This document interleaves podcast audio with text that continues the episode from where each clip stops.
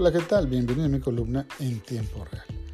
Más de 36 horas pasaron después del atentado contra Omar García Harfuch en la Ciudad de México, que cobró la vida de tres personas para que el presidente Andrés Manuel López Obrador dedicara un mensaje específico de solidaridad para las familias de las víctimas. Pero el mensaje fue desolador. Tenemos miedo porque somos seres humanos. Eso sí, la tarde de este domingo el presidente se enfocó en su mensaje a la nación en lo que sí le interesa, lo electoral. Su triunfo en las urnas se cumplirá dos años y dijo, el miércoles que se cumplen dos años del triunfo democrático informaré sobre la recuperación económica. Les adelanto algunos datos que considero alentadores. Está claro que el presidente está más cómodo hablando de su triunfo electoral y viviendo de la ya hoy vieja batalla, porque la que viene será muy distinta, pues a la mitad del sexenio las votaciones suelen ser auténticos referéndums a los gobiernos y pues ya todos sabemos cómo va este. Al mediodía del domingo se conoció la liberación de la Madre del Mar, detenida la semana pasada y cuya captura ocasionó sendas movilizaciones violentas en Guanajuato.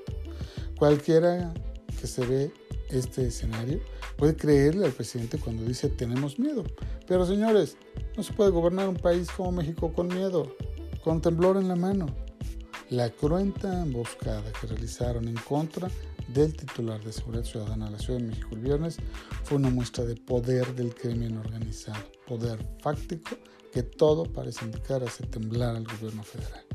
Antes pensábamos, fíjese, quizás haya un pacto entre el gobierno federal y el crimen organizado. Pero al ver al presidente, por supuesto que todo esto, a partir de ver al presidente, saludar a la mano del Chapo. Hoy sabemos la verdad. El presidente tiene miedo.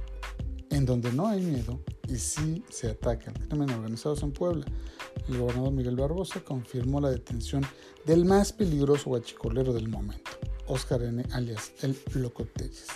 Este delincuente se dedicaba además al robo de combustible de Pemex, al secuestro, asalto en carretera y ciudades, extorsión, homicidio y narcomenudeo, así como muchos otros delitos. Muchas gracias. Nos escuchamos mañana.